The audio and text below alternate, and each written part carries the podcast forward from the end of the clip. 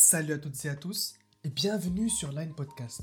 Aujourd'hui, on va parler d'un sujet très important et qui va vous permettre de hacker votre cerveau à la réussite, au bonheur et à la satisfaction de soi. Je me présente, je m'appelle Amin El Meknassi et aujourd'hui, on va parler des habitudes d'un cerveau heureux. There is nothing to fear. L'homme n'est pas uniquement un esprit pensant, il est aussi et avant tout un mammifère. Et en conséquence dépend de nombreux fonctionnements qu'il partage avec le monde animal, même s'il n'en a pas conscience. Le cortex, siège de la pensée, est un ajout tardif à l'évolution du cerveau et non un remplacement. Le cerveau reste malgré les apparences et comme celui de nos ancêtres, focalisé sur la survie, la conservation du corps la transmission des gènes. Le système limbique, qui est antérieur au cortex, n'a pourtant pas disparu et reste tout à fait opérationnel et actif. Il utilise différents types d'hormones qui donnent une tonalité et un sens aux expériences vécues, et que le cortex verbalise ensuite ultérieurement en pensée. Certaines d'entre elles sont étroitement liées à notre humeur et comprendre leur fonctionnement est donc essentiel pour découvrir comment et pourquoi l'homme est heureux ou pas. Les hormones du système limbique agissent identiquement chez tous les individus. Mais les stimuli qui provoquent leur activation sont inhérents à chacun. Par exemple, si un individu partage des sentiments positifs avec sa famille autour d'une pizza, la seule vue d'une pizza le mettra de bonne humeur et il aura peut-être tendance à en manger trop pour retrouver inconsciemment le même circuit de récompense.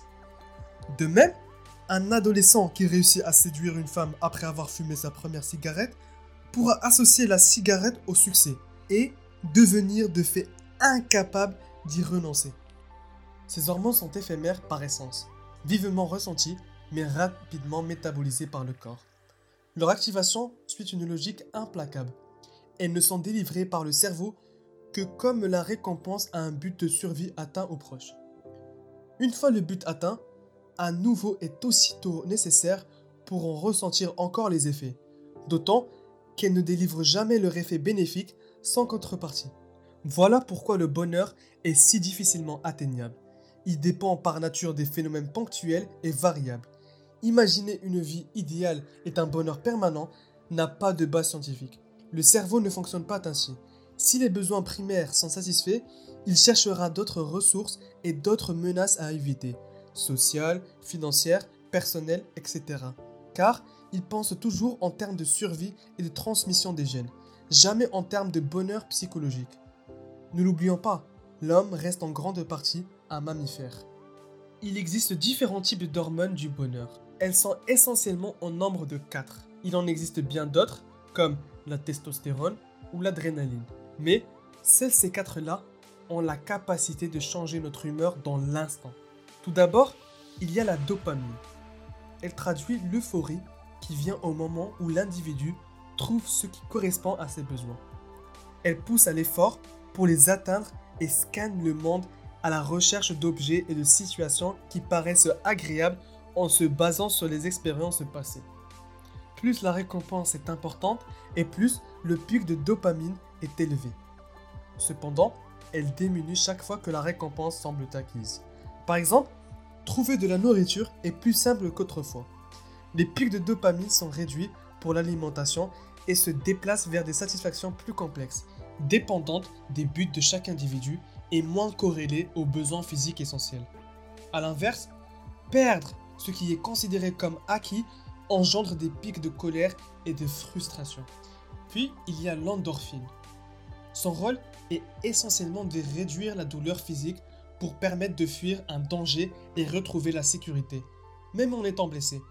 Les vrais rires ou larmes en déclenchent également un peu. Il faut aller volontairement au-delà de ses limites physiques pour la ressentir. C'est pourquoi les douleurs psychologiques semblent si insupportables. Il y a aussi l'oxytocine. C'est l'hormone de la sécurité et de l'attachement que permettent l'intimité et le sentiment d'appartenance à un groupe. Elle est libérée quand la méfiance fait place à la confiance, lorsque la solitude cesse et qu'on retrouve son groupe, et lors de contacts physiques. Elle est très importante dans les liens d'attachement entre la mère et son enfant. Aujourd'hui, les liens de groupe sont plus distendus et fragiles. Il en résulte une souffrance que l'homme moderne cherche à diminuer par l'adhésion à des groupes partageant les mêmes intérêts, partis politiques, concerts, forums sur Internet, etc. Puis enfin, il y a la sérotonine. Elle engendre la satisfaction qui naît du fait d'être respecté et dominant. En effet, dans une optique de survie, avoir une importance dans le groupe permet d'avoir plus de chances de se reproduire et d'avoir accès à la nourriture et aux autres ressources. Ainsi, le cerveau incite par l'intermédiaire de la sérotonine à progresser en ce sens. Les animaux la recherchent inconsciemment mais savent également prendre des positions de dominer pour éviter la souffrance et les risques d'une confrontation directe. Chaque individu a ses propres frustrations liées à l'impermanence de ses pics d'hormones. Et même si les comportements liés sont relativement faciles à voir chez les autres, ils se traduisent par des souffrances chez celui qui les ressent sont difficiles à percevoir chez soi-même. La solution est de ne rien faire. Le cerveau apprendra qu'on peut survivre à la menace sans forcément faire comme d'habitude ou faire quelque chose. Cessez de voir des indices concordants ou de rechercher des évidents de risque pour les désactiver. Apprendre à gérer l'impression d'urgence. En fait, le cerveau se câble lui-même. L'enfance et l'adolescence sont des périodes importantes pour la formation du cerveau et des circuits de menaces-récompenses qui resteront ancrés toute la vie. Plus un individu utilise ces mêmes circuits par le biais de mêmes expériences, et plus le réseau des neurones impliqués se densifie et s'améliore. De telle sorte que si un enfant peut encore relativement facilement changer ses habitudes, il devient de plus en plus compliqué pour un adulte de le faire. Des efforts importants et répétés sont alors nécessaires pour changer un comportement ancré de longue date, comme lorsqu'on tente de se frayer un passage dans la jungle. Ce n'est toutefois pas impossible. Résister à une mauvaise habitude deviendra plus facile au fur et à mesure qu'une nouvelle habitude prendra sa place. Il faut 45 jours pour y arriver. Si on rate un jour, il faut recommencer depuis le début. Tout est une question de répétition. Le cerveau est plus malléable que ce que l'on croit, à condition de passer outre ces stratagèmes pour ne pas changer. En effet, lorsqu'un circuit est créé, toute tentative pour modifier son cours habituel sera perçue comme difficile, déraisonnable et en fin de compte inutile. Plus les circuits sont anciens et souvent utilisés, et plus la tentative le semble vouée à l'échec. L'émotion est fondamentale pour créer instantanément de nouveaux circuits. Le cerveau se câble en fonction des réponses émotives liées aux nouvelles expériences, indépendamment de la volonté. Le revers de la médaille est qu'il choisit lui-même quel circuit il crée, ce qui peut être dommageable.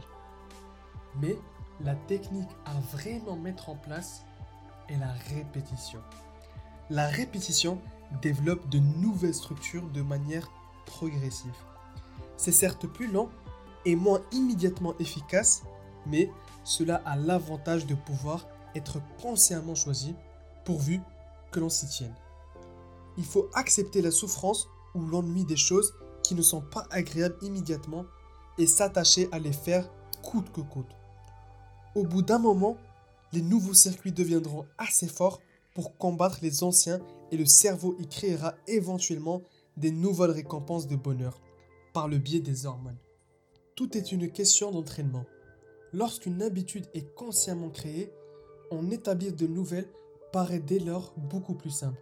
Voici comment créer en 45 jours des nouvelles habitudes ciblées pour chaque hormone. Alors pour la dopamine, prenez l'habitude de célébrer chaque petit succès journalier. Les succès importants sont rares et ne durent pas, alors que les petits sont fréquents et facilement accessibles. Pour l'endorphine, prenez l'habitude de rire et trouvez chaque jour des sujets drôles ou des situations susceptibles de provoquer le rire. Il faut rire et non simplement sourire. Pour l'oxytocine, prenez l'habitude d'être attentif chaque fois que vous donnez votre confiance à quelqu'un. Donnez confiance aux personnes difficiles en commençant par des signes neutres, amicaux, sans grand danger. Par exemple, un simple contact visuel le premier jour. Pour la sérotonine, prenez l'habitude d'exprimer votre fierté concernant un acte accompli dans la journée. Encore mieux, parlez-en à quelqu'un même si l'appréciation vous semblera faible ou inexistante. Pour conclure, il est primordial de décider d'être heureux, d'aller au-delà des dilemmes de choix et de décisions, d'arrêter de se focaliser sur ce qui ne va pas en apprenant à maîtriser ses hormones, à supporter leurs baisses qui sont inévitables sans paniquer. Le cerveau trouvera toujours des avantages à n'importe quelle situation une fois qu'il aura pris l'habitude. Personne ne peut le faire à votre place, mais personne ne peut vous empêcher d'y arriver. Si tu as aimé ce podcast, n'hésite pas à t'abonner et de partager et on se retrouve à la prochaine pour un nouveau podcast. On avance ensemble.